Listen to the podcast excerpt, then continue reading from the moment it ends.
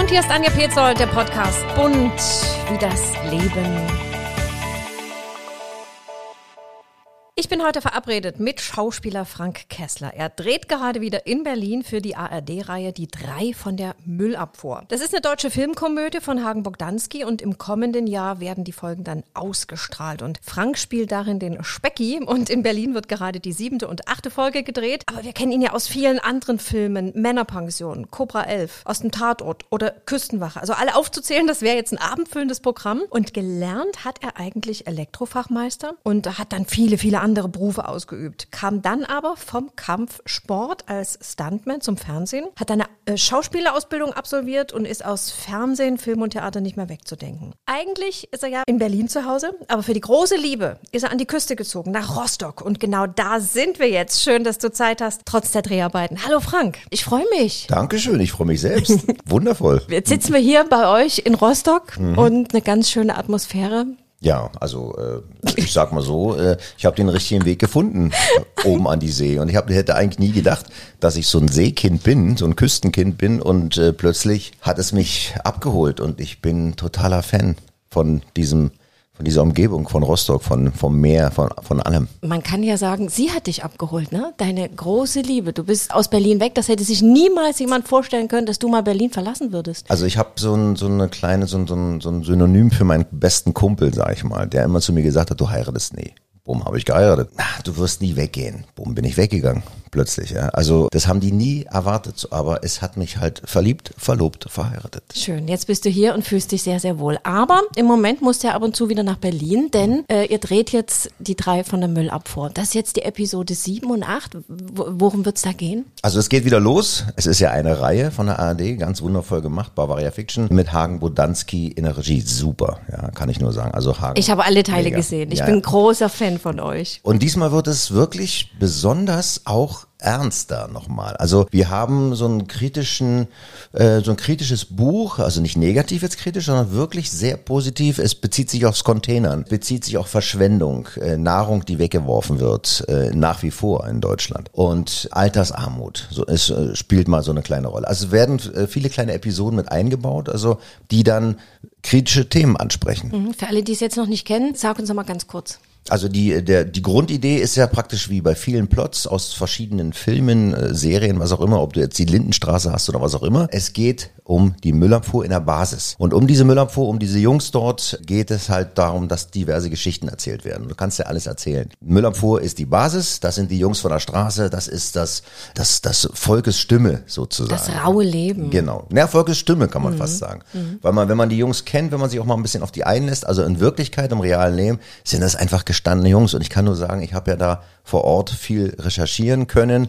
Und du musst dich nur eine halbe Stunde morgens um fünf, ich sage mal bewusst um fünf, hinsetzen in die Kantine. Da kommen Leute, das glaubst du nicht. So ist auch die Werbung der Berliner Müllabfuhr, weil die ist ja krass. Also was du auf den Tonnenträgern, an den Mülleimern, was da alles so steht an Sprüchen, das ist ja schon richtig frech. Und es war ja mal ein Aufschrei, dass sowas äh, einer staatlichen Betrieb äh, äh zulässt in der Werbung. Aber die Jungs, die da vor Ort sind, äh, ich hab nachher mal eine Story für dich, wo ich einen beobachten durfte. Oder ich erzähle es mal ganz kurz. Da sitze ich da und gucke, dass mir morgens um fünf, wie gesagt, Ausrufezeichen, fünf Uhr sitze ich da. Da ist eine Kantine. Die kennst du von 100 Jahren zurück. So eine richtige alte Urkantine. Da stehen drei Mädels in so Kitteln die dich dann bedienen. Und dann heißt es dann, Udo, Ulf, Micha, Stefan, komm mal her. Also hier, du hast so Eier. Nee, nee, deine Frau hat gesagt, hier nicht mit drei Eier so. Also es ist der Berliner Urscharm, muss man wirklich sagen. Also du, ihr geht da richtig, äh, um euch auf die Rolle vorzubereiten, zu den Jungs und begleitet sie bei ihrem Dienst. Also das war im Vorbereitungsthema auf jeden Fall, so dass du weißt, wie die Arbeitsabläufe sind, damit es auch wirklich passt, dass man auch sieht, du bist tatsächlich auch ein Müllmann, nicht nur ein Schauspieler, der eine Müllmann-Kluft anhat. Aber die Recherche, also die Recherchierungen oder die Recherche das musst du selber betreiben. Das ist ja dein Job als Schauspieler. Und ich habe mir das halt so äh, angetan, mich da hinzusetzen und mir das anzusehen. Und da kam zum Beispiel, nur mal als Beispiel, da kommt ein zwei Meter Glatziger, zwei Meter Glatze, äh, zwei dicke Tunnel im Ohr, ja, äh, braun gebrannt, tätowiert von oben bis unten, krasser Typ, würdest du auf der Straße sofort die Straßenseite wechseln, hat ein kleines äh, äh, Herrenhandtäschchen unterm Arm, da hängt ein lilafarbener Louis Vuitton Hase dran, so ein, so ein, so ein Fell, also ein echter, so ein Fellhase hängt da dran, kommt rein, Küsschen, Küsschen, Küsschen an seine ganzen Jungs, die da sitzen und hat erstmal Kaffee, Kaffee, Kaffee, du noch Käffchen, ja, du auch noch. Also ich habe gedacht, was, Das was war die Mutti. was, was ist denn das? So ein, weißt du, so ein Monster, zwei Meter Muskeltyp. So, und der macht dann die Nummer. Es ist ja ein Beruf, der sehr wenig Wertschätzung erfährt. Leider. Ja, was denkst du, woran liegt? Warum sind manche so, ja, abfällig? Ich, weil es einfach mit Müll zu tun hat. Und die Leute haben immer noch nicht begriffen, dass Müll in den nächsten fünf, vielleicht zehn Jahren Gold ist. Das ist, das wird den Wert eines Gold, also von Gold annehmen, weil das ist so ein Problem, so ein Riesenthema. Und wenn ich das so beobachte, wir haben es ja jetzt auch äh, mit meiner Frau, habe ich es ja auch öfters jetzt gehabt in der Situation, dass die Leute nach wie vor neben einem Mülleimer stehen und ihre Sachen fallen lassen. Auf die Straße. Oder laufen, gehen, machen, tun, ihre Hundekacke nicht einpacken können, was auch immer, was ich an Bomben äh, auf den Rasen so finde, wo ich denke, ey, was ist das Problem? Wenn die Jugend feiert, nehmt doch eine Mülltüte mit, packt die Sachen ein und stellt sie neben den Mülleimern, auch wenn die sehr klein vielleicht sind. Stellt sie daneben. Das ist viel leichter für die Jungs dann nachher. Und ich glaube, ähm, äh, weil die meisten überhaupt keine Ahnung haben von diesem Job. Ich meine, was meinst du, was die verdienen dort?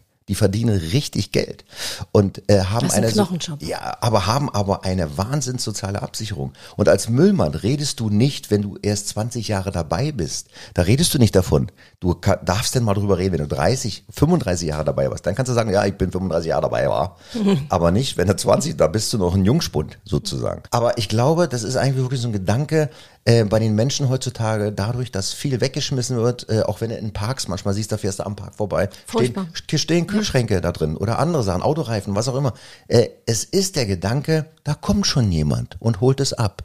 Und genau das ist der falsche Gedanke. Und deswegen ist es auch für die Jungs so ein blödes Thema, weil es immer mit Müll in Verbindung gesetzt wird, ja.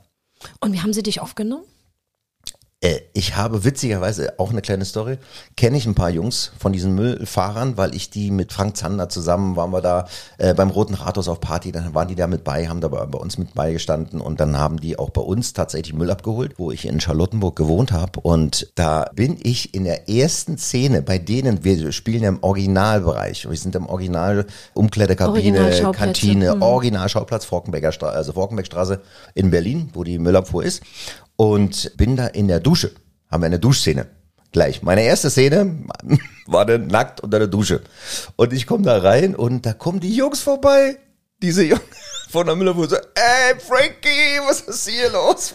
Ey, super. Und, und haben mich gleich gefeiert. Ja. Und dann war das natürlich Da musst du erst mal nackt antreten und dann erfährst du Du, Respekt. das war so, das war so super. Wir haben uns so, die haben das so abgefeiert, dass wir da rumgerannt sind, ja, Ja. und fanden es perfekt. Und äh, wenn du die Sprache der Jungs auch sprichst, es gibt zwei Variationen. Entweder die nehmen dich komplett an oder du bist raus.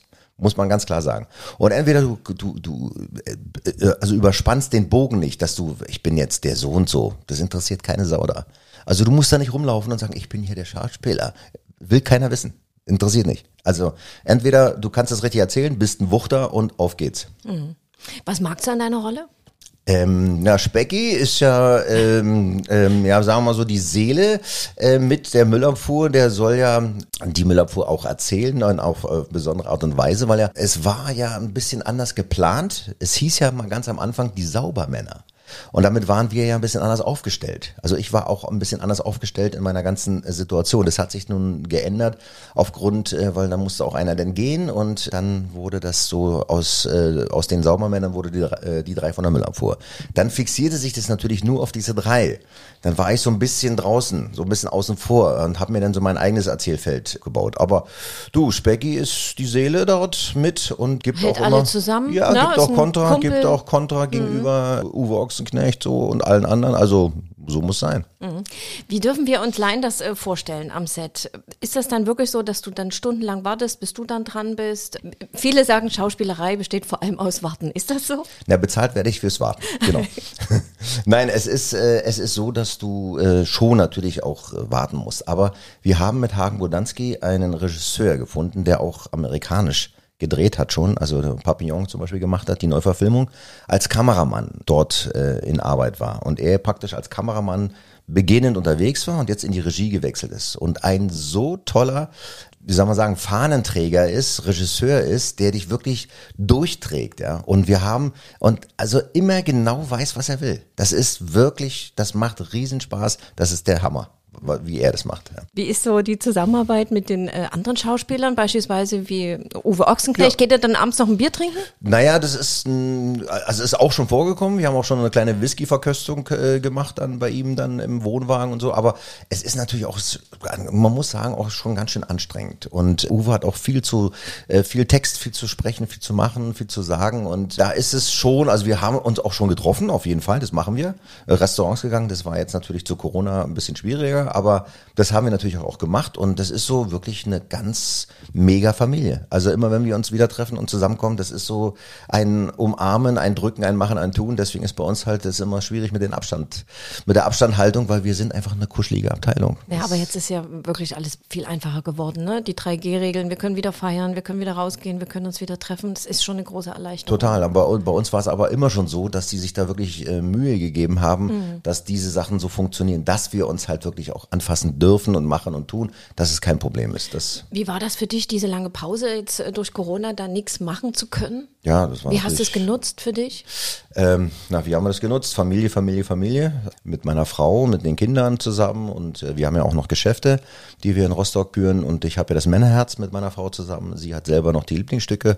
Und da haben wir natürlich uns darum gekümmert, haben das ein oder andere gemacht, haben, waren auch sehr viel spazieren, wie viele andere, und haben geschaut, was so passieren wird noch, was kommt. Wie weit hat dir das Drehen gefehlt? Ja, toll, ganz toll. Weil das Problem war natürlich, dass viele Produktionen dann aufgehört haben. Ich habe ja äh, gleich ein paar tolle Angebote gehabt, äh, Anfang, zwei, Anfang 20. Die sind dann erstmal gleich weggebrochen. Ich hatte so einen super äh, italienischen Kinofilm an der Hand. Ganz, mit einer ganz tollen Geschichte. Wurde in der Lombardei gedreht. Dann hieß es plötzlich, ja, da ist irgendwas passiert, irgendwas komisches. Mein Agent schon so, hm, du, ich habe keine Ahnung, was da los ist. Und auf einmal war das Ding weg. Und danach folgten noch zwei, drei andere. Alle, alle Sachen wurden abgesagt. Und dann war erstmal Schluss. kommt das jetzt wieder? Also werden die Filme nachgedreht? Das ist genau der Punkt, weil die jetzt äh, also Stillstand haben jetzt in den Produktionen, die werden jetzt abgearbeitet. Das heißt, dass dann für viele Kollegen immer noch kein Job dabei ist, weil die sind ja noch nicht dabei gewesen. Das war ja zum Teil schon alles besetzt. Die Produktion war besetzt, der Stab war besetzt, äh, die Schauspieler waren besetzt. Die wurden jetzt verschoben. Das heißt, nach hinten raus werden die jetzt gemacht, diese Sachen natürlich werden die Leute genommen, weil äh, die haben ja darauf für gearbeitet oder waren standen bereit. Die werden jetzt genommen. Es wird nicht neu besetzt. Das heißt, für die neue, also für die anderen Kollegen, die jetzt warten auf Projekte, das verschiebt sich nach hinten genauso für die nächsten neuen Sachen. Ja. Wie sind die Schauspieler da abgesichert in dem Gar Fall nicht. gewesen?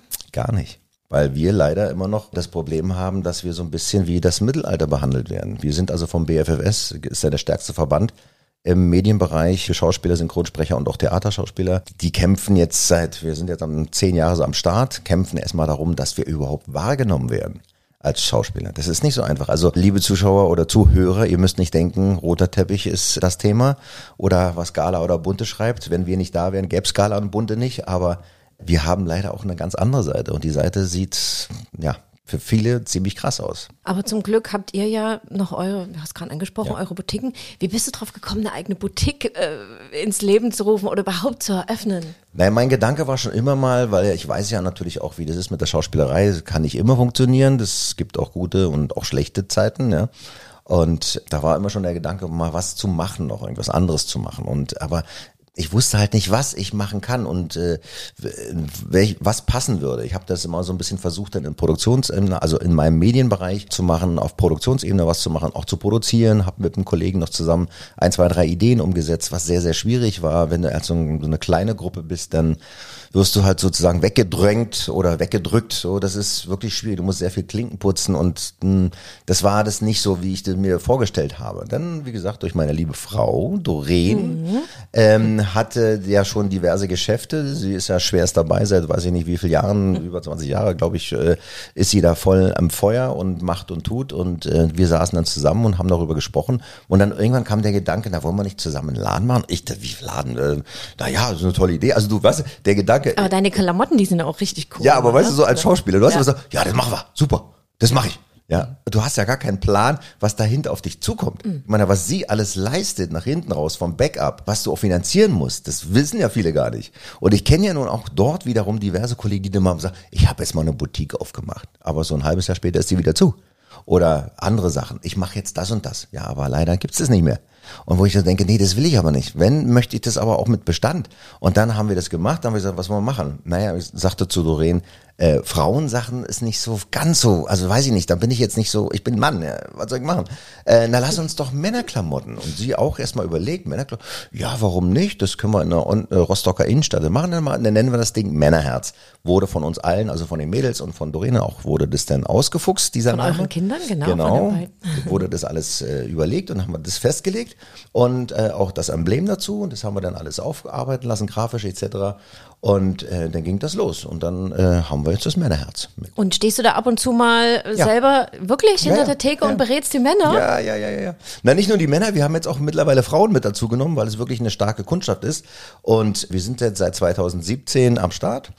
Und äh, bei der Eröffnungsfeier habe ich meiner Süßen dann gleich auch noch einen Heiratsantrag gemacht. Oh, Ja, wie da, schön. Da sind dann alle erstmal umgefallen vor Schreck und haben gesagt, was jetzt, was passiert hier gerade? Und war super und ja, hat mir sehr gefallen. Jetzt also mit allen Männern und Frauen Sachen dabei. Äh, es äh, kommt langsam, bewegt sich das Ding kommt immer mehr in den Fokus und äh, der Name ist schon, also ich habe ganz viele Kunden also wirklich aus allen Teilen Deutschlands, die mir dann irgendwie sagen, ja, wir freuen uns, wir kommen, wenn der Laden wieder auf ist und auch tolle Rezessionen schreiben äh, auf Google und also, hey, hätte ich nie gedacht, aber ich sage euch nur eins, was dahinter steckt, das wissen viele nicht, das können sich viele nicht vorstellen, auf was du alles achten musst. Ob es Versicherung ist, ob es, was weiß ich nicht, äh, behördliche Sachen sind, was auch immer, Steuern, rauf und runter, Dinge ordern, kaufen, also ordern, Bestellungen machen, was willst du, welche Klamotten äh, willst du anbieten, das ist echt krass, muss ich echt sagen. Aber du hast ja nicht nur Klamotten, ne? Bei dir gibt's ja auch Schmuck und also alles, was so einen richtigen Kerl ausmacht. Ja, haben wir Sind das so bei. Klamotten, die du dann auch selber am liebsten anziehst oder sagst du, ach,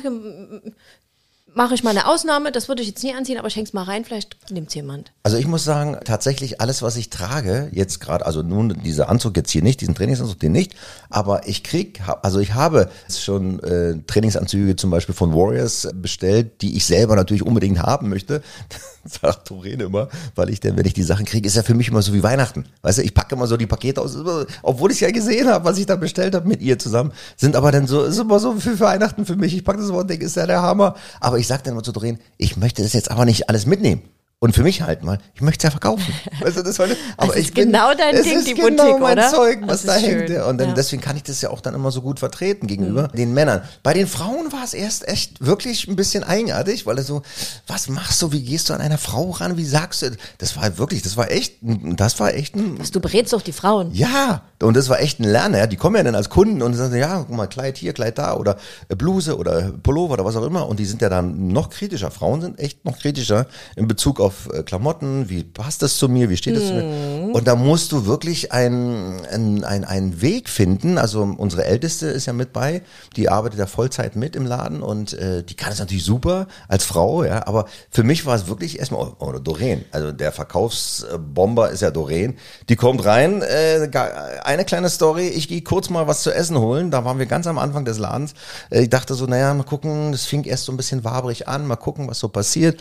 Äh, 2017, ich gehe mal kurz raus, sie sitzt da so, kommt, komm wieder, hat sie 500 Euro erstmal eingeholt, weil sie da irgendwie einen Typen reingezerrt hat, der dann erstmal, weiß ich, Lederjacken, Hosen, T-Shirts, alles gekauft hat. Ich dachte, das gibt's doch nicht, ich war gerade fünf Minuten weg. Die ganze Zeit sitze ich da stundenlang, nichts passiert. Und sie dann, weißt Und äh, ja. Und das war, und es sind so, es ist so die kleine Bühne auch für mich ja auch. Schön. Aber was machst du, wenn eine Frau, ja, wenn einer Frau das Kleid jetzt nicht unbedingt steht, weil sie doch ein bisschen zu proper ist, wie, wie verpackst du es dann? Ey, ich bin da ganz ehrlich. Ich sag auch zu allen anderen, auch zu den Männern, ich bin immer ehrlich. Ich sag der Dame, äh, ich mach's natürlich in einer, in einer beson- besonderen Höflichkeit, auch einen Respekt gegenüber der, aber es ist egal, wie ihr aussieht. Also ich greife das natürlich auch mit auf, was da ständig in den Medien ist. Seid so, wie ihr seid und bleibt, macht euch nicht verrückt mit euren Körpergrößen, mit euren, ob ihr ein bisschen zu viel habt, zu wenig habt, was auch immer. Sei, also äh, versucht von innen zu strahlen. Und das ist die Sache der Verpackung. Es muss verpackt werden. Es muss anständig aussehen. Es muss cool, es muss sexy sein. Und wenn dann die Damen rauskommen, es gibt einige Damen, die haben ein Problem damit, mit mir dann als Mann. Das merkt man. Ja. Dann halte ich mich auch zurück. Dann sollen sie machen. Aber es gibt Mädels, ey, die sind echt krass, die sind so, so äh, die mich dann echt schwer einbeziehen mal. Und dann äh, wird halt, dann sage ich halt ganz klar, äh, mach das so, mach das so, das sieht cool aus, weil ich ja aus Mannesblick das sehe. Und das ist doch, was macht denn die Frau, wenn sie draußen ist? Sie möchte vom Mann entdeckt werden. Und ich bin dann der Mann in dem Moment, der das denn für sie entdeckt. Und ich kann dir sagen, du, das entdeckt man, das andere nicht. Lass das weg. Also haben wir jetzt hier die Boutique und hier ja. die Schauspielerei. Wofür schlägt dein Herz mehr? Fürs Männerherz, fürs Schauspielern? Also mittlerweile ist es wirklich 50-50. Äh, es ist wirklich beides. Es ist so, am Anfang äh, war ich Männerherz natürlich total begeistert, keine Frage.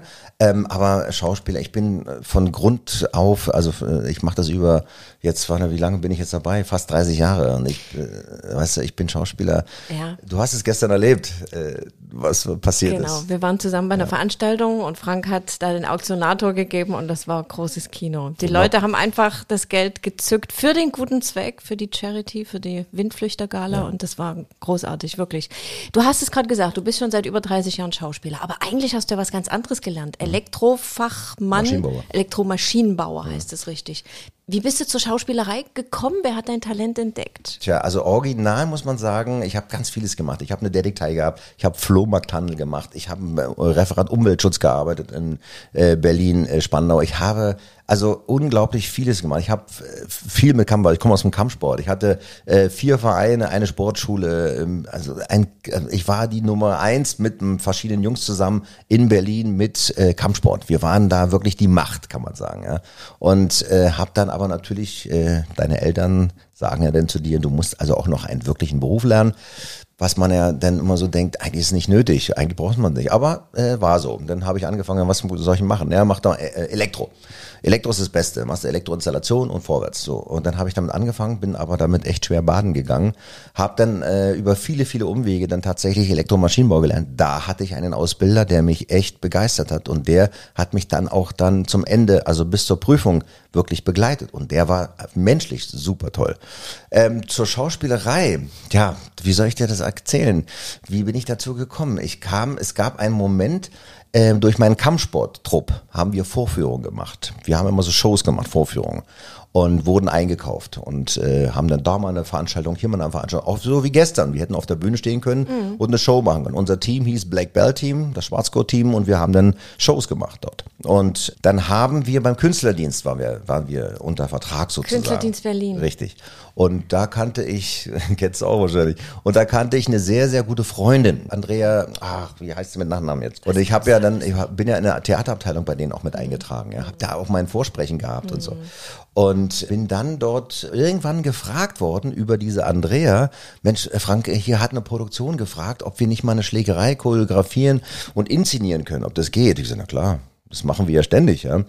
Und dann sind wir bei dieser Produktion gewesen, haben das gemacht und dann waren die so begeistert, dass plötzlich ein Ding nach dem anderen kam. So. Du als Stuntman quasi ja, ja, angefangen? Ja, ja, so fing mhm. das an. Und dann äh, fragen die, äh, ja, die nächste Produktion, die nächste, äh, die wollen jetzt von euch wieder irgendwas machen, alles klar. Irgendwann fragt mich ein Regisseur, sag mal Frank, kannst du mal einen Satz sagen?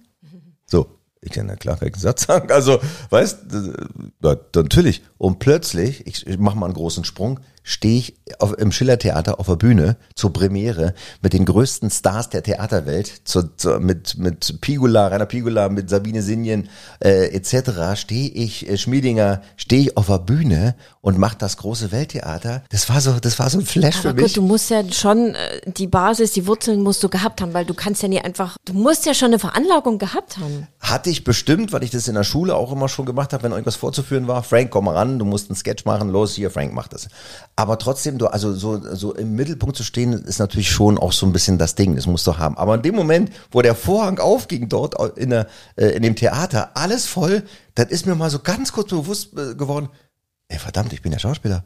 Was, was, was, was dein Weg dann ganz Was mache ich denn ja. hier gerade? Ja. Wahnsinn. Ja, habe aber mir dann nachher trotzdem nochmal Schauspielschule angetan, weil ich natürlich auch weiß, dass es auch ein, es ist auch ein Beruf und der heißt ja Beruf, nicht nur Berufung, sondern der hat ja auch Techniken. Da sind ja auch Dinge, die sind, die wichtig sind. Und gerade in der Schauspielerei hast du sehr, sehr viel mit äh, Psychologie zu tun. Und die größte Gefahr, die du haben kannst als Schauspieler ist, wenn du da mal psychologisch dich so sozusagen beobachtest selber, dass es wie eine Art Therapie plötzlich für dich wird. Das ist ganz gefährlich, weil viele Leute bleiben dann hängen manchmal. Also die bleiben da in ihrer Spielerei, in ihrer Schauspielereisituation hängen. Du musst immer wieder die Situation haben, du gehst irgendwo rein, so ist mein Gedanke. Du gehst in ein Spielzimmer, du darfst so rumtoben wie der Wahnsinnige, aber du verlässt das Zimmer auch wieder. Du musst die Tür auch wieder zumachen, weil es ist nur ein Beruf. Es ist ein Handwerksberuf.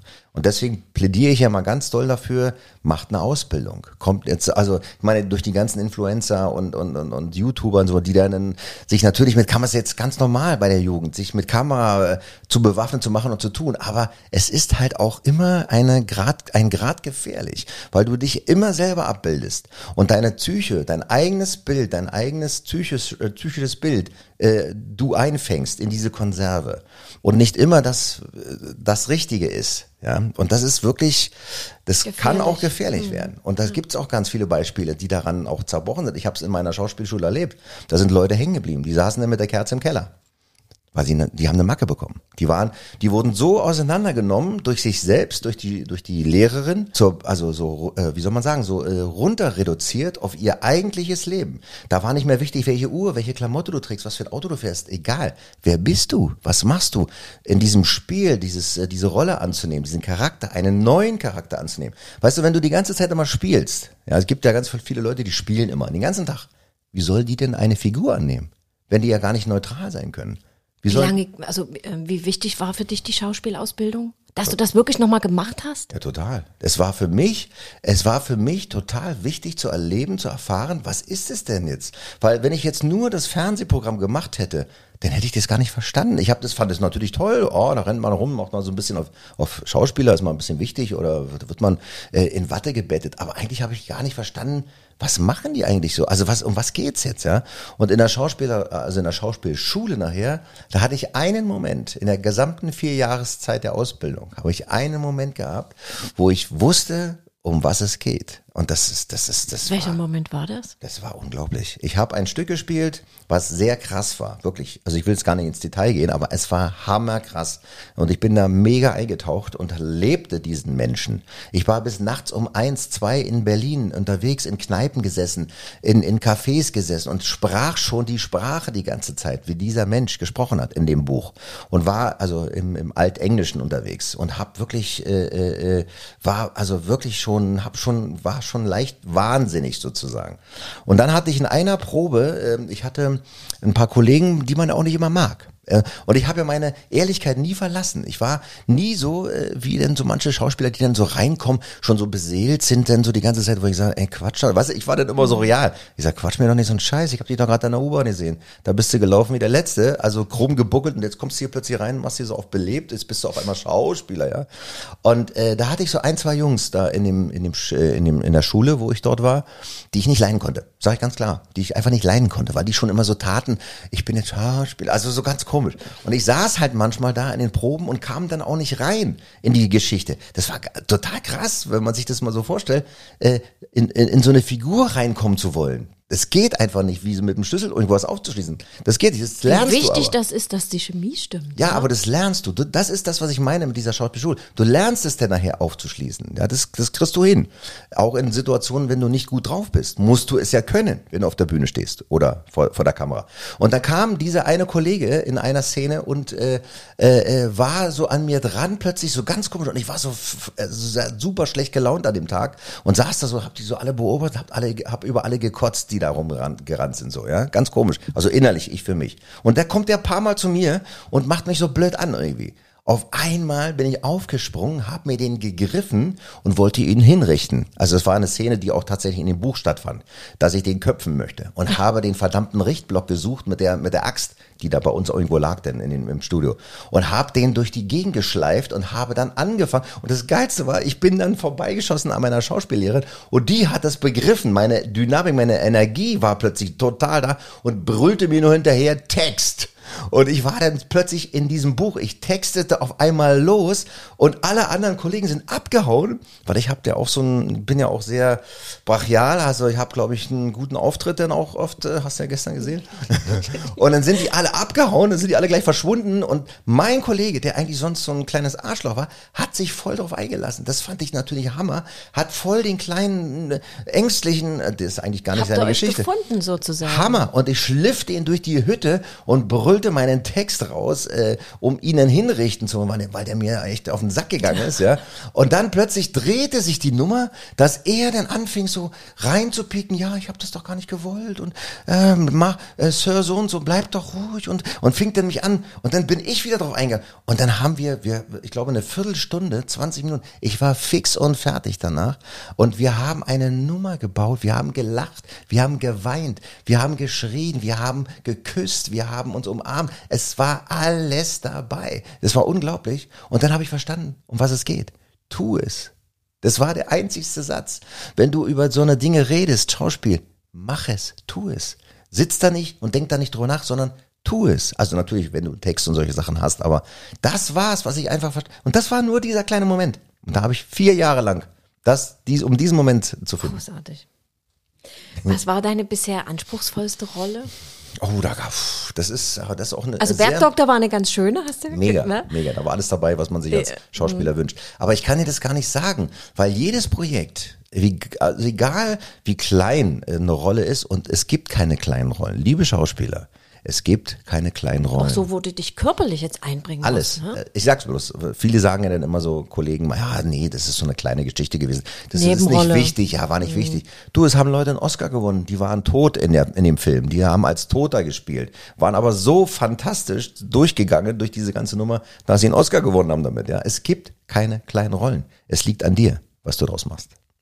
Also ähm, ich habe ganz unterschiedlichste Projekte, ganz verrückte Sachen erlebt und die Bedingungen, die dort waren oder das, was dich dann reizt an dieser Geschichte, waren ganz, ganz unterschiedlich. Ob es ein Problem auch war, dass das Team vielleicht schwieriger war oder der Regisseur schwieriger war oder das Projekt schwieriger war oder dein Kollege schwieriger war. Es sind ja immer, weißt du, bevor wirklich was hundertprozentig cool und geil wird, ich kann es ja nur sagen, geil wird, hast du immer noch viele, viele kleine Baustellen, dann ist denn die Arroganz des Kollegen, der mit dir nicht klarkommt, dann mag der Regisseur dich nicht, dich nicht vielleicht so ganz oder was auch immer. Und das sind so viele kleine Punkte, bis das erstmal alles in einen Guss entstanden ist, dass du was bauen kannst und sagen kannst, so, jetzt darf ich aufspielen.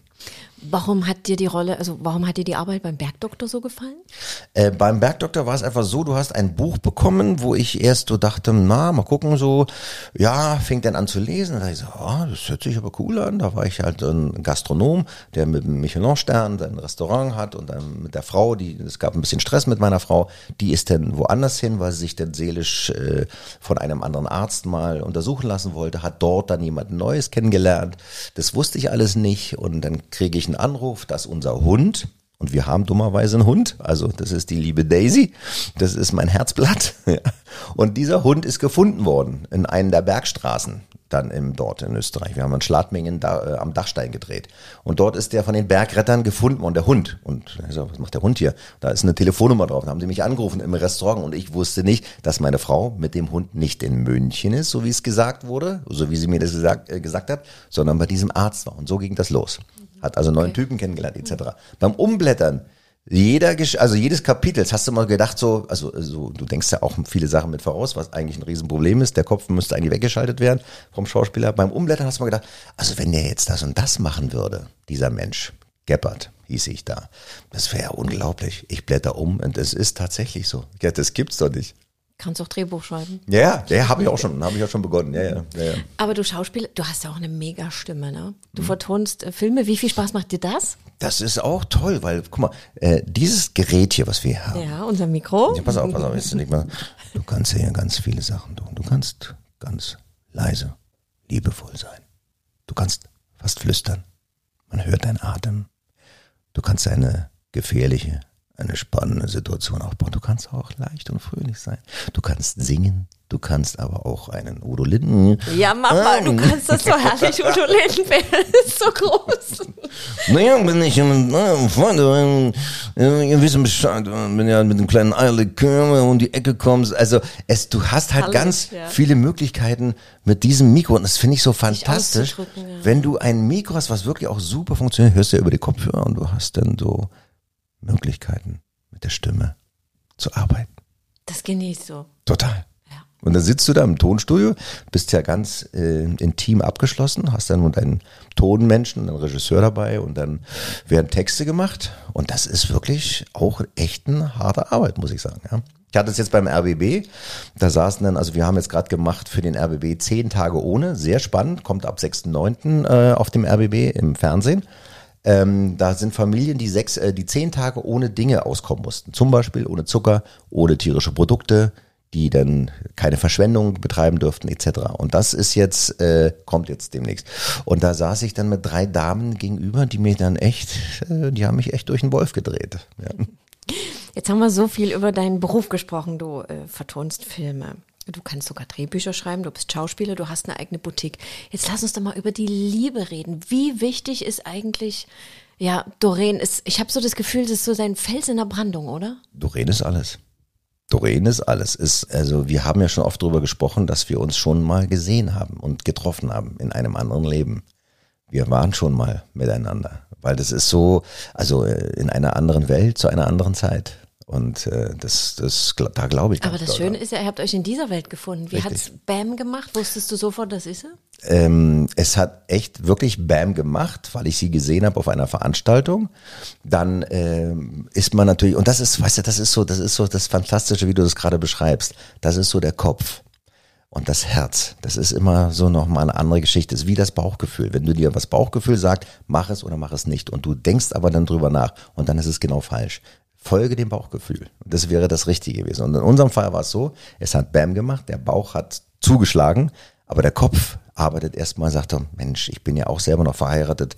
Da ist eine Frau, die hat eine Familie mit Kindern. Das kannst du nicht zerstören, bist du wahnsinnig, das macht man nicht. Irgendwie so. Also diese ganzen Gedankenmomente, die folgen äh, hintereinander weg. Aber das Herz oder der Bauch sagt dir, ey, das ist sie, sie ist es, die ist es. Also du wirst hineingezogen in diese Person und äh, schreibst plötzlich äh, kleine Gedichts äh, WhatsAppen oder SMSen irgendwie und und und sitzt. Wir haben das ja dann ein paar Mal gehabt, dann haben wir uns getroffen, heimlich dann getroffen und dann sitzen wir äh, in irgendeiner Stadt, die wir uns äh, ausgedacht haben, denn wo wir uns beide dann so mittig treffen konnten und saßen dann irgendwo im Park auf der Bank und haben einfach nur unsere Hände festgehalten, stundenlang und haben da gesessen, haben eigentlich nichts gesagt.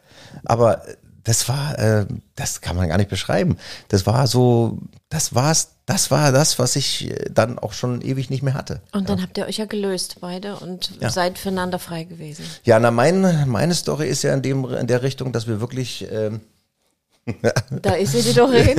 ja, die sitzt da als, als der. Meine Story war ja wirklich die, dass ich dann hin und her überlegt hatte und ich wusste nicht, mache ich das Richtige, was machen wir? Sie ja nun gestandene Frau, wie gesagt, mit Familie, mit Kindern, mit allem drum und dran. Äh, ich in Berlin sitzend, äh, was mache ich? Was in Berlin? Ich bin in Berlin, äh, würde nie nach Rostock jetzt gehen, gedanklich. Das war ja nie der Plan in irgendeiner Form, ja. Und äh, weil man ja auch denkt, da Berlin ist der, der Dreh- und Angelpunkt der Schauspielerei. Da passiert alles, da muss ich dabei sein, ich muss auf die Veranstaltung, ich muss dahin und so. So, und dann ähm, hast du wirklich diesen Gedanken und dann stehe ich, ich kann, weiß ich noch, äh, auch einer der Mega-Geschichten, stehe ich in Wien, in der Stadthalle in Wien und mache die Beatles als äh, Erzähler auf der Bühne. 2000 Zuschauer. Äh, ich sah dann aus wie ein Roadie. Und der dann praktisch Instrumente aufgebaut, gemacht, getan. Und währenddessen habe ich dann den Leuten erzählt über die, über die äh, fünf Jahre Beatles Story, was die äh, erlebt haben, was sie gemacht haben in ihrer erfolgreichen Zeit. Und dann dort gestanden und zehn Minuten vor Auftritt, zehn Minuten vor Auftritt, 2000 Leute sitzen da draußen, sitze ich, äh, telefoniere ich mit ihr mal, so wieder mal, so wie wir oft miteinander telefoniert haben. Und plötzlich sagt Doreen zu mir, du, äh, pass auf, was ist das jetzt hier mit uns? Äh, wie, wie meinst du? Ja, also ich bin jetzt hier nicht irgendwie zweite Geige oder so. Also entweder wir klären es jetzt, Also entweder passiert jetzt was, du klärst es jetzt, entweder trennst du dich jetzt von deiner Frau, weil äh, ich war ja nach wie vor noch verheiratet, aber wie gesagt schon weit weg von Gut und Böse, weil wir ja schon so dicht aneinander waren. Äh, was machen wir jetzt? Weil das, so läuft das hier nicht weiter. Und ich stehe so, was sind zehn Minuten vor Auftritt und denk so, ja, äh, ja, du hast recht, ja, was, äh, ja, und krieg die Ansagen. Ja, dann wurde das entschieden. Wir machen's, wir rocken die Nummer und dann stehe ich plötzlich dann auf der Bühne mit diesem Hintergedanken noch, was ist gerade passiert? Ja, so ungefähr. Was haben wir gerade für Schaltstellen geschaltet? Aber du hast es ausschalten können oder? Ja, musst ja, geht ja nicht anders. Ich hab's dann mit reingenommen. Aber hast du dich frei gefühlt? Uh. Äh, äh, äh, naja, sagen wir mal so, frei, ähm, also das Da eine hast du die Entscheidung, Entscheidung Ja, ja, getroffen. dass eine Entscheidung gefallen ist. Darüber habe ich mich und es war wirklich so. Ich kam von der Beatles Tour nach Hause und habe es auch sofort geklärt. Ich habe mich dann hingesetzt und dann haben wir darüber gesprochen und dann auch im klaren Ton und äh, ja, dann haben wir uns wieder getroffen in, unser, unser, in unserem vermeintlichen heimlichen Café-Restaurant, wo wir da waren und dann saßen wir da so und Doreen guckte schon so komisch irgendwie, sagte, ja, weil ich auch guter Dinge war, so ich sag, so Doreen, jetzt bist du dran.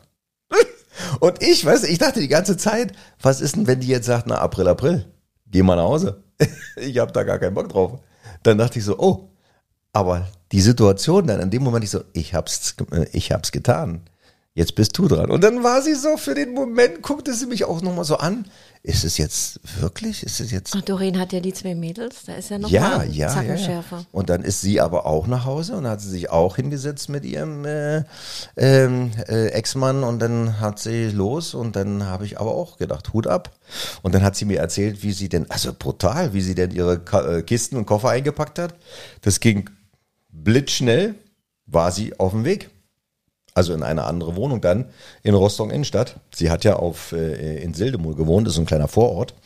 Super Haus, super. Also auch das alles, weißt du, das war ja alles. Ich meine, das waren, da war ein gestandenes Haus, ein, ein Riesenhof mit allem drum und dran. Und sie hat da total viel selber aktiviert. Also ob das der Pool war, der Außenpool, oder die hat dann einen riesen Kamin einbauen lassen. Äh, äh, alles so aus eigener Initiative. Und das jetzt zu verlassen.